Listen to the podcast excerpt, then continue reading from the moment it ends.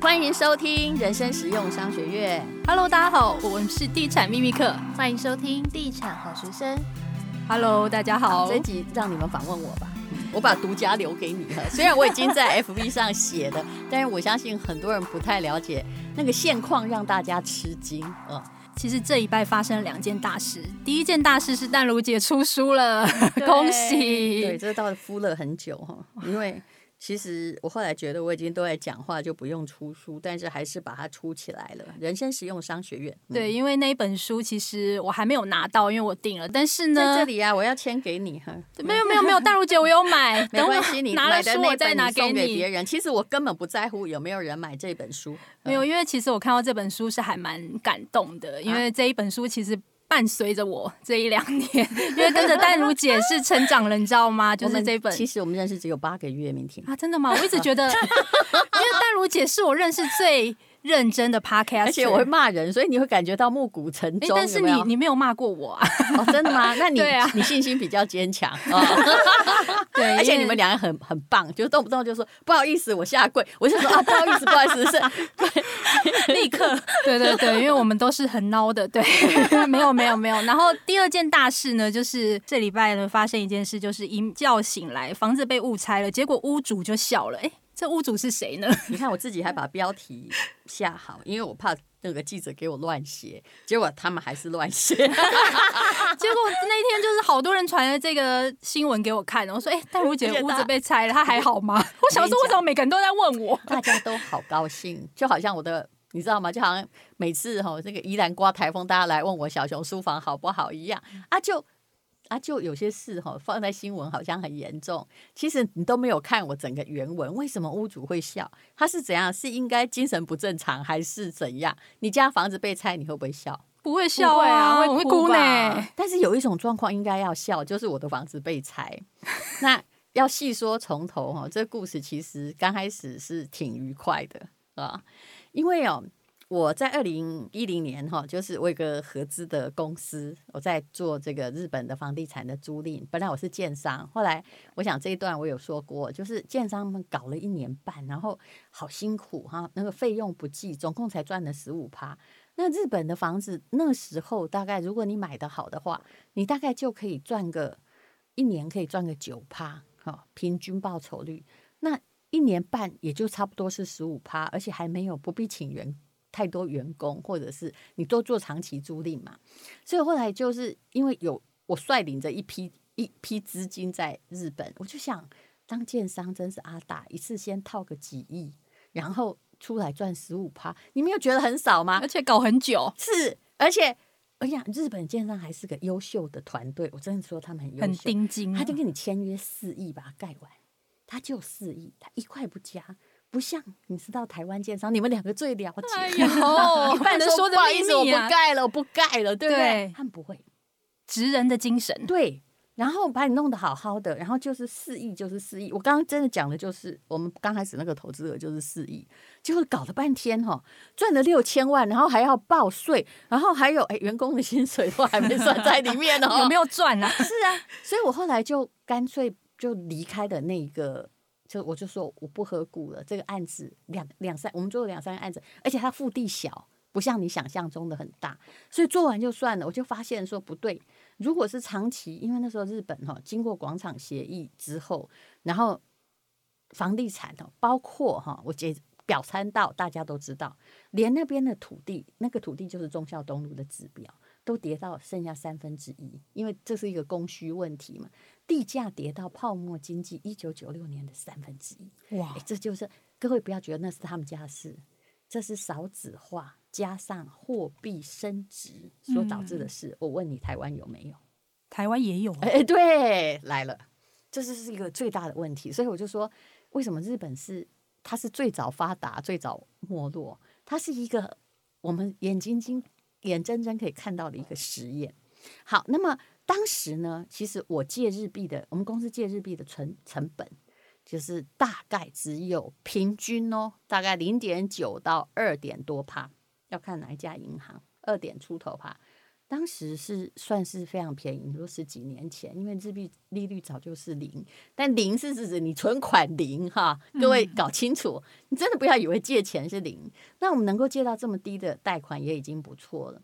所以当时的房子，尤其有的饮食店是真的很棒哦，大概就是平均投报哦。事实上，我说九趴算少的，我当时有十六趴的报酬，哇，很高哎，十六趴耶，就是因为大家不要了。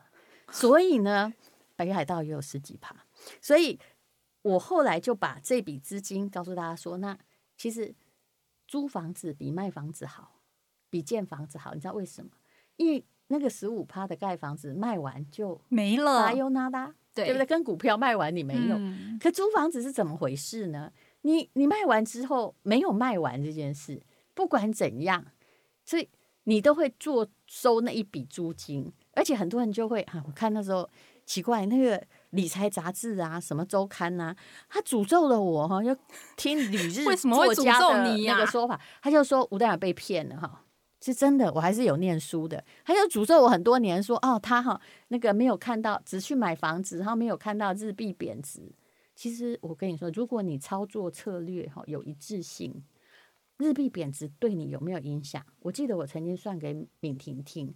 动不动很多说，很多人会问你说怎样回台湾？我可其实可以告诉你，其实任何的资金只要在国外生根，真的有人就这样啊赚钱赶快回台湾是怎样分给爸妈吗？没有嘛，对不对？他一定继续投资，是啊是不是？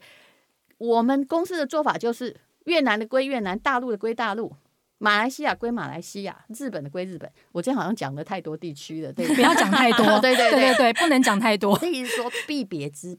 就是在当地投资，慢慢扩大，你不需要有任何的谁在那里转来转去啊，又不是看到台币升值就马上去换美金，我真的觉得这叫什么啊？叫菜篮族心理，你知道吗？做企业没这么干的嘛。是啊，也是要长期生根的啊。好对啊，那那所以汇率对你没有影响，你没有要换，请问，哎。台湾台币升值贬值对你们影响没有？没有，只有通膨有影响，对不对？买的东西变少有影响。你你从外星人来看可能有影响，或是美国人来看可能有影响，但你不是做进出口，你没有太大影响，而且你得到的是一个均衡值，就平均起来差不多每年都这样。因为我做了十年实验，所以我知道每年获益没有影响。但是我必须说疫情有影响，因为为什么？比如说大久保的房子。他就租不出去，因为韩国人跑掉了。嗯、本来很夯哦，超夯。可是当然它会受影响。还有呃，疫情有一些商店，你必须帮他打折，嗯，嗯你还是收入会少。但是对不起，它不会零嘛。是啊，但是汇率并没有真正的影响，因为你并没有把它卖掉兑现换回来，所以这叫发展企业的长期的目标。嗯、那。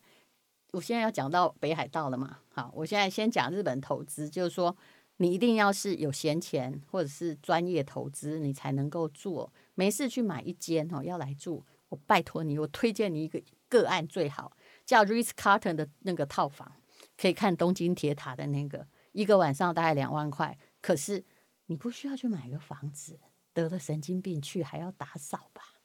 是不是？你就开心的，你不，如果你抱着旅游或啊，我爱日本，拜托你去住遍所有的饭店。那真正的想要投资、想要获利，那你就要用别的心态，跟你爱不爱这个国家还真心没关系。嗯，你不一定要去爱非洲才去非洲投资，你应该看重的是它的潜力呀、啊，嗯，对不对？还有资本报酬率嘛。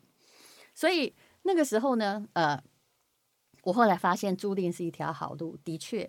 用九趴，用七二法则来算，你觉得多久就会回本？我不要算九趴，因为要扣掉，呃，它的税哈，所以不要买新房，新房子税很高。如果你非自住的话，是老房子也不太有地价税，不太有过渡税，商店，呃，但你还要付管理修缮费用哦，大概是我算七趴好了。那七二法则七算七点二趴是多久回本？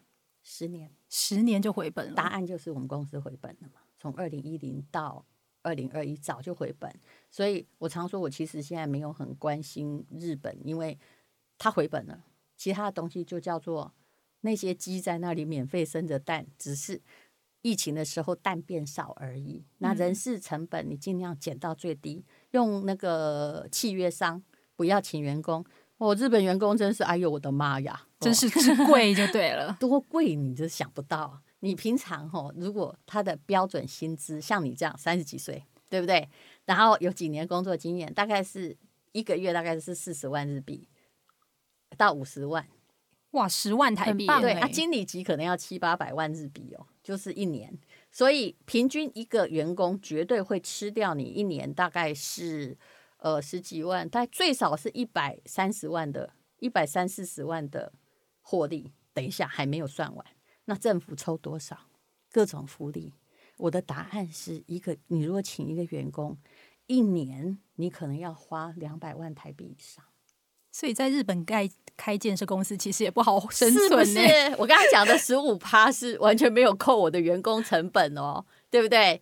啊，还好当时是分摊的。所以我后来自己在做租赁公司，答案就是我曾经有一度把员工都解雇到现在，我们只剩下一位，然后其他是一个专业的重这个房地产商帮你处理所有问题，然后他是分红制，等于是我们是契约商。嗯，那其实日本的契约商绝对比员工在你家，而你每天都没有去来的可靠。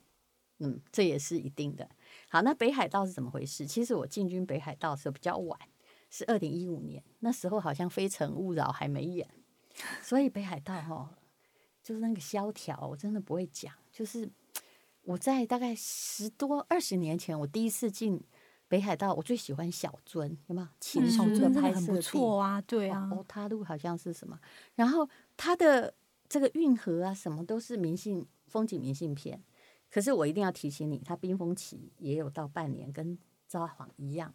但我进去的那一年，就刚好是，其实我本来不是为了房子，我是为了日本的威士忌，所以我是去那时候我知道它绝版，所以我跟我我就是赶快买了机票，全家的机票，因为我需要我老公当司机，我要从机场一路冲到鱼市去抢酒，酒后不开车，开车不喝酒，未成年请勿饮酒，饮酒过量害健康。我先讲完，免得被被乱告一阵哦。结果我们去到那里的时候，我发现。该死了，那个时候就是一个六月多，好天气，你忘了那个冰封啊。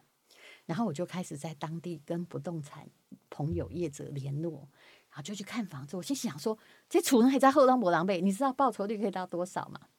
多少？我听了你一定会买的，你也会跟我一样丧失考虑。但是我现在告诉你是我丧失考虑哦。但是我那时候只会算数字，一间房子，因为那时候很。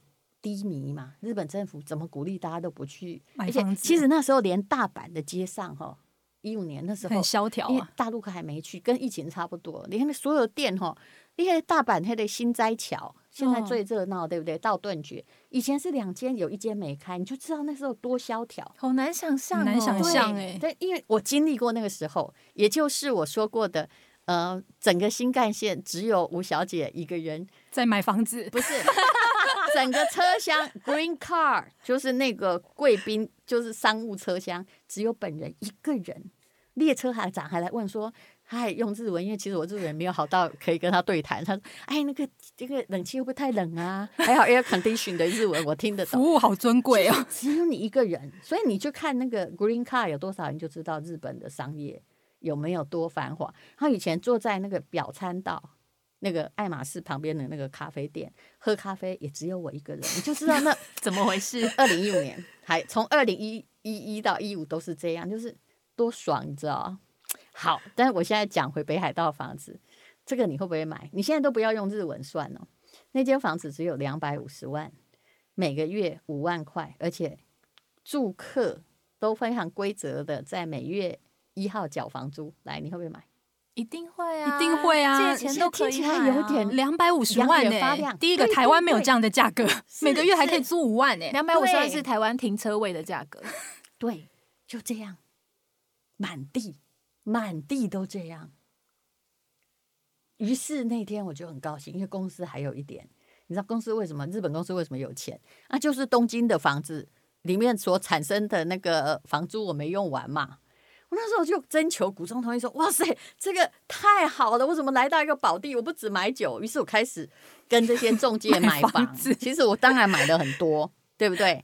而且我算一算说，说这你算一下投报，快快一两百五十万，一个月五万，一年就六十万，几年会回本？答案是四年半就回本了。啊对啊，对啊，一定可以、啊。而且它是独栋的，独栋意思是不用付管理费。”而且那个房子也已经有一点年纪，你千万不要买太年轻的哦。那个房屋税、故都税很高，它又已经几乎等于房屋税快要没了，开不开心？土地应该蛮大的哦，土地大概都一百两百坪，好便宜哦。被拆掉那个也有一百平，而且是在市中心旁边呢，超开心啊！要不要开心？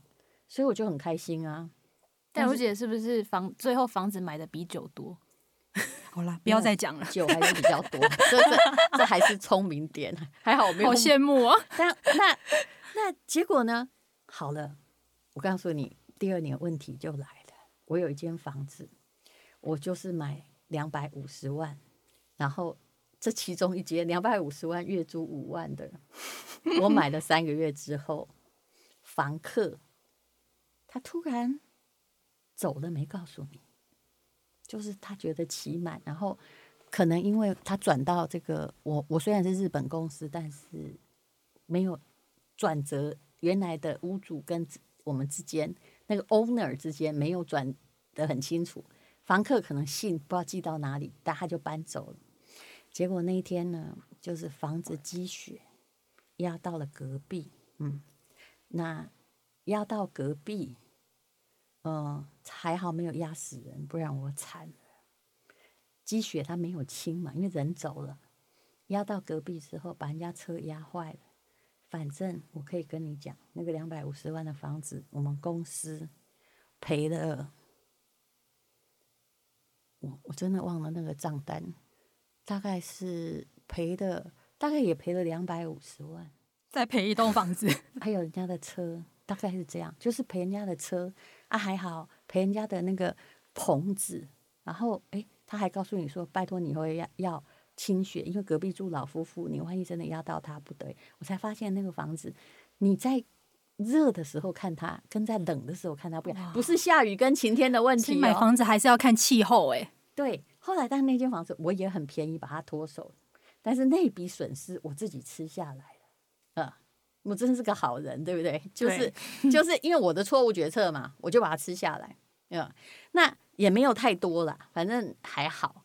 但是我那时候就开始知道了，人生不是不要只看那两百五十万月租五万，原来它有诸多的风险。那这间房子算是我被拆掉房子，算幸运的。它是比较市中心区，那你知道，而且它旁边都还有间隔。比较郊区的问题是，它可能在坡度上，它的雪会落到隔壁家。那这间呢，你你看那状况，就是它旁边都还有一个安全距离，旁边的住宅还有市区比较好，是因为不管怎样，政府会来把附近的雪清掉。那这间房子当刚开始是为什么说大家来慰问我说，呃，那个房子拆掉怎么办的？我想他都没有把新闻看完。台湾人就是有一个看标题的毛病。哦，不看内容，对，只看标题，而且记者都不写，我笑的，没有记者，记者把内容就直接抄你的，直接复制贴上。你看完，你还是知道我还是有笑，对不对？对。但是后来我没，我前面没有告诉大家价格，后来你要听到那个价格，你会更笑得更大声。我就那那间房子是有人，他的屋主已经去美国了，是那个中介的朋友。然后他跟我说：“吴小姐，我这里有个房子，我跟你讲哦，他就在将太的寿司，就是那个镇寿司，离他不到一百公尺，最佳住宅区。不过这房子已经以前是 apartment，就是 apart，就是租人家的哈、哦、的，可能就是附近从业人员的公寓，公寓就方便住在热闹区工作的。但是他已经呃，他已经没办法住人了。屋里应该有一百多年了嘛？有吗？嗯。”不好意思，我觉得没那么远，可能跟我差不多大。对，看起来 蛮老旧的照片，感觉是有一点年纪那个屋子，对，很像古迹，你知道吗？五六十就已经很老了，好吗？你也不要想那么久哈。但日本的房子很多，只要是属于就是那个水泥的，其实撑他们建筑撑个九十九年是蛮厉害。总而言之，那个是没有钢筋的房子，你可以看得出来。好，好。我说多少钱？他说很大哦，他一百平。因为看外面，其实看起来蛮像日剧的，有没有？嗯、那个很像将军会坐在里面那一种。对，他说八十万，他就会让给你。其实我连那个房子都没去看。等下是八十万日币。对，八十万日币。对对对，我那天就给敏婷猜嘛，他们都吓死了。我猜我还猜保守，我说三百万日币。八十万日币用现在算起来，我跟你讲，就是。就算我那时候汇率很高，也只有二十五万，现在是二十万多一点，你会不会接？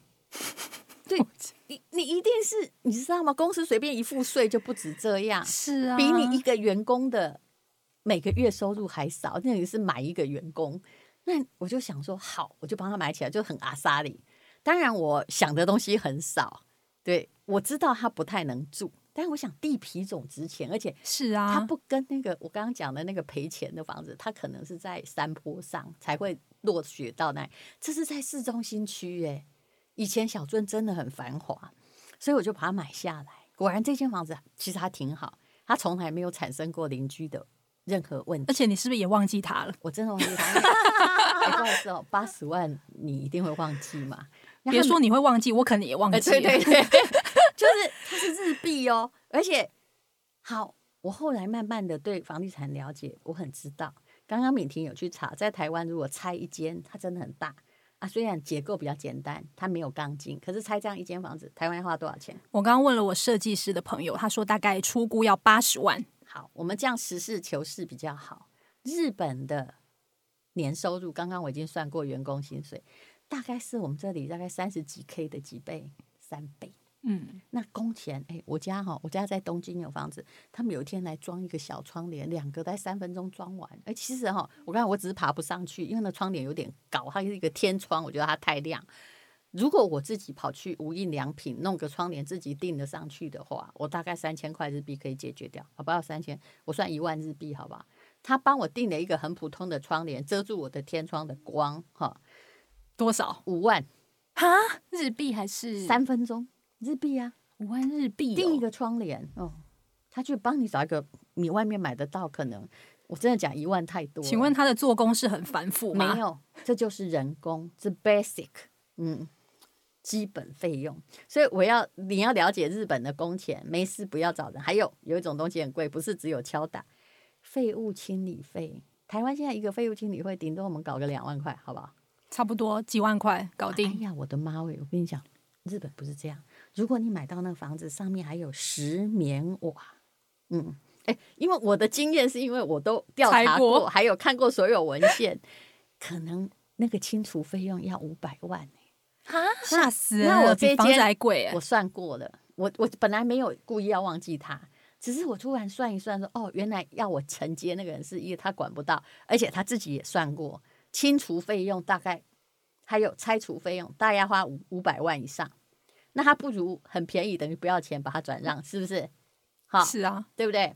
好，那我接了之后，我本来也要把它拆掉，比如说给三井或三菱可以做停车场，因为它在闹区旁边，总是还有人。但问题是，我去自己评估过，大概要花个八百万，我才能把它拆掉，还有做成停车场。所以刚好突然有人来拆，我也觉得好不可置疑，是怎样啊？然 后他跟我讲说三个条件，就是第一。赔我三十万，他只是拆了里面，他就发现错了。他们说是故意拆的，我说绝对不会。为什么？误拆？因为故意拆，故意拆的话，他做白工。还有日本人不会来犯法，没无聊，他做白工。第二就我给他一百万，他愿意赔钱帮我拆完。第三就是叫我我告他告他，因为那个官方也有摄入，是知道他们误拆的方式，他们也很诚实哦。对，因为他就贴了一张纸在，他说拍拍谁我给你误拆啊？因为可能附近有废弃物要处理，结果他们一看说哦，一点起惊惊，因为他搁在这里很久，就不好意思，他拆了另外一条巷子才对。所以真的要感谢他。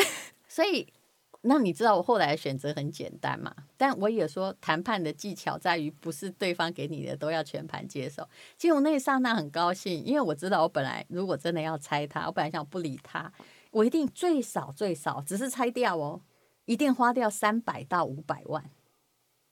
那现在只要一百万，我不是很高兴吗？因为拆掉地皮会比有老房子的。更比较贵，对。那但是我还是很小气的跟他 argue。其实我心里已经打定主意，就一百万我也让他拆。那但是我跟他说，那不然你可以先赔我三十，然后再一百万给你拆。A 加 B 方案就对了。对，因为至少他也会搞不好他会跟你说，呃，这样七十万我可能不如赔你三十好了啦，哈、嗯。那。那我就给他一百吧，你知道，这人之间还是要有 argue。可是我跟你讲，日本员工哦，像我们公司那个庆应大学的，我真的觉得他蛮可怕的哦。很可怕，是很优秀吗？还是？哎，他很优秀，但是呃，你要跟他讨论，你绝对想不到的。在这样，在台湾他一定会被骂，在日本他虽然非常优秀。比如说，我跟他说七十，七十万如何？你知道，如果我不跟他说七十万。他会直接跟人家讲好，没问题，这就一百。他会就一二三，他一定选一个哦，他不会有折中方案。那如果我跟他说七十，对方说八十，如果他以前还会不来问我，他会直接跟他说破局。请他听一下人生实用商学院。没有没有没有，这就日本人，因为我跟他们打交道了十年，我很清楚。所有的指令，你不要跟他说啊，你斟酌着办。这世界上没有斟酌着办，只有老板说了说了。他们比较一板一眼，是不是？对，一就是一，二就是二。他他上次有一次，他有有一个房子我要卖掉，他是假设六千万买，对不对？我说，比如说我会跟他讲说，我跟你讲了，这房子没有六千万，不要来跟我谈。哎，我们讲这个都开玩笑吧？你你知道都不是很那个。他他就弄一个说，对方已经谈到五千九百五十万。他就跟我说破局，其实我也愿意卖啊。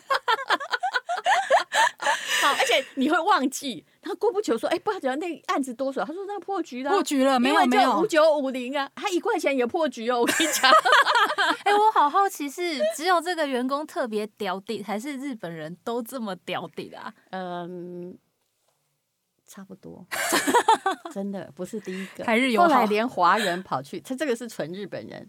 这华人跑去日本人也也都这样，嘿，就会中这个刁地的病毒就对了。人家规矩，你知道吗？一板一眼，工匠精神。呃，好，那后来当然这个，你说结果如何？我可以跟你讲，没那么快。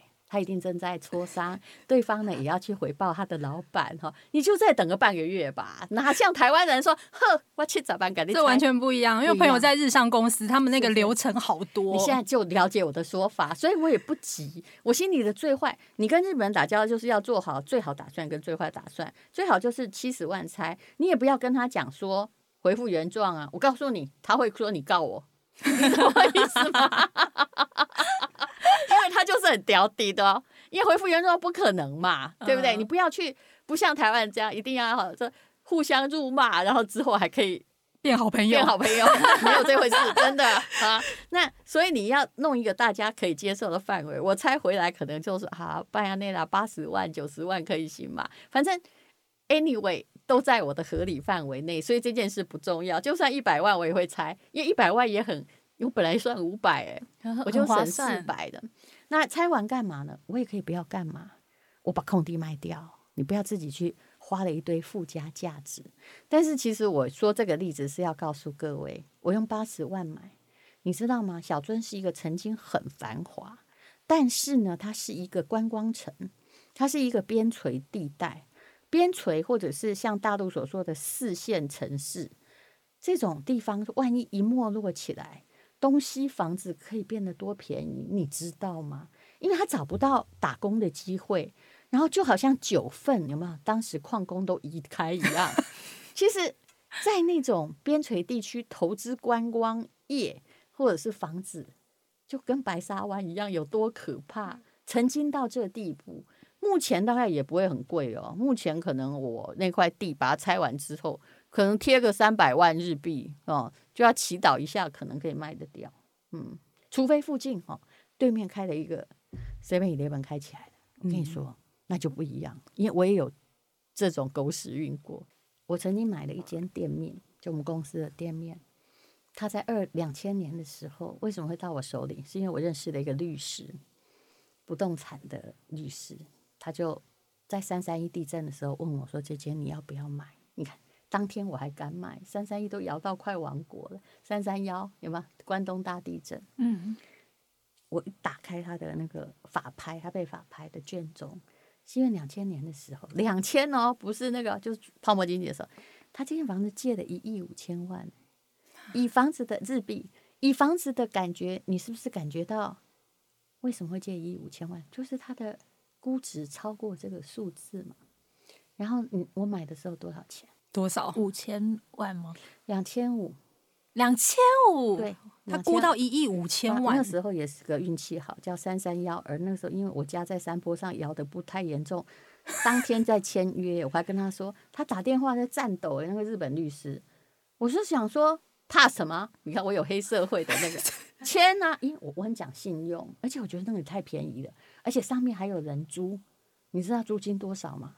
而且那个人从那个房子的第一年一直租到现在，有一间居酒屋，二十万，一年两百四十万，房子只卖两百五十万，投报是是超过九趴？投报很高啊，对？啊，所以我哪里在怕？管他摇多大力？那可是后来我第一第过签完那三三幺我没有去嘛，过半年他也还是没有走哦，就是还是按时付房租。我去看的时候，哇，那条街啊，我的妈喂！大概只有他在营业吧，那是一条商业街。可是你知道他在哪里吗？浅草哦，浅草，就是那个浅草寺那边，浅草寺那个旁边啊。那个时候就算有一个儿童乐园，有没有古老的在那附近而已。我那时候看说，哇，连这么那时候日本连这么糟，就二二零一二年左右，连这么繁华地区都已经再建成这个样子。但是我突然看见一线希望，因为对面开启了一家。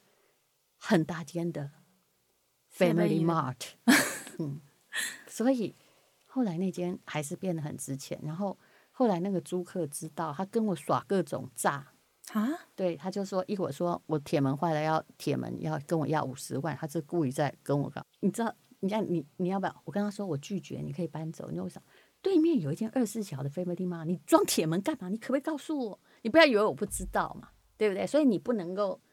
太答应，但是我其实对他也不错，就是一到了，比如说大那个那个叫什么，嗯，最近疫情啊，我都给他少七折的房租。对啊，我有看到新闻，对，淡如姐说你减租哎、欸，对我都自动减租，但他还会来乱哦，因为他想买，他告诉我说，吴小姐，我知道你哦，不是吴小姐，因为是公司，他不知道我是谁，他说这是你，我知道你是两千五百万买的。我今天郑重的跟你提出两千八百万，我要买这个房子。我真的其实差点写个中文说，你回家吃自己去问祖宗吧。这你知道吗？此一时彼一时。现在浅草是前不久是繁华成什么样子，啊、对不对？那个简直是一个，怎么可能？人家把黄金店铺，你该买的时候你你就要买了。你知道像清景泽。听起来很棒，对不对？你听到人家说我在清景这个别墅三百平，我说你真的爬带了，因为我对日本房地产很了解。在日本房地产三三一地震最糟的时候，假设你一九九六年在东京买了一亿的房子，跟清景泽买了一亿的别墅，在皇居哈，这就厉害了。可能是花的都是一亿，面积清景泽顶多大一些些，但是到了最低谷，也就是三三幺，就是。二零一零到二零一二年左右那个时候，你猜残值剩下多少？假设你都是一九九零年买的，到二零一二就是二十年后最低谷时候，东京，如果你是在东京的皇居附近，那个房子变二十年了嘛，那一亿呢？我可以跟你说，你最少最惨还有五千万，最惨对不对？因为老房子还有五千万。因为它真的有在到房价、地价都在跌，然后到了清景泽的房居附近，你剩一千万，你相信吗？四分之一耶！而且大家会割给你，为什么？维护费很贵，大概温泉费一年大概缴个两两百万日币，你知道吗？所以大家要看到的是房子，不是看固定成本，要看变动成本，还有养你那匹马到底要多少饲。而且记得冬天去看一下，对啊，不要夏天去。我今天已经把它全部都讲完了，对不对？你现在知了解什么叫日本市场，就别傻了，嗯。那不然你就是自己跑到北海道去，就。你自己去开咖啡厅，我祝福你。各位想要租我那个房子啊，要做什么老咖啡厅的啊？我每个月我看看哈，我收八千就好了。嗯，发生什么事随便你装潢成什么样，我也帮我维护好就好了。欸，你想想，我才买八十万，如果他赔我三十万，我也可以让他维护原状啊，我都不用拆也可以，对不对？把我因为我把它拆掉，是因为我还有良心，我怕一万一哪天落雪哈，有流浪汉到里面压死他，这样我不太好。嗯，就是。八十减三十，我现在成本剩下五十万日币耶，你要不要接？我可以卖你便宜一点。还是有人失恋想要去北海道写一个故事，开咖啡厅，你来找我，真的我租你八千块。但其他的哈，那个你不用回复原状，你自己要怎么盖就怎么盖哦。那淡如姐，你有没有建议？如果今年想要入手日本房地产，你比较看好哪一区？一样是东京吗？我这个问题很难回答。东京二十三区，很有人问我说二十三区是哪一区？就东京市区有二十三区啊！而且你不要买，对，很可爱。你不要买太新的，因为新的我没有办法让它不贬值。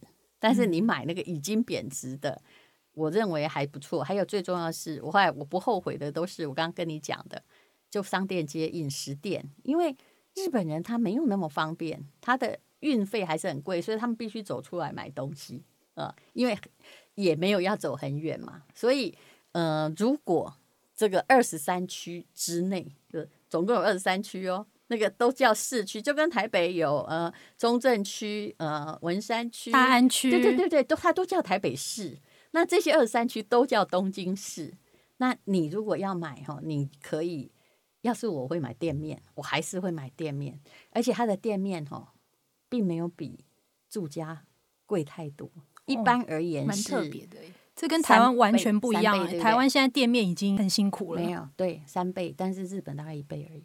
嗯，所以你一定要买，唯有一楼店面，而且饮食店哦，就是也在七七叉叉热炒的那种，永不贬值。学到了，今天大家学到了，大概还有六六趴的报酬率，可能还可以找得到。嗯，那乌林大概是几年？越我老实告诉你哈，越老越好，因为 超过三四十年几乎不用付什么房屋税、故都税，就很少很少，占你的租金的比例很少。而请问你如果要租人，那么新干嘛？是啊，你又不是自己要住，越少。然后最重要的还是什么？地点、地点、地点加地点啊！嗯，好，这一集非常谢谢淡如姐，谢谢淡如姐哇，分享这么多日本房地产的投资经验，谢谢，谢谢。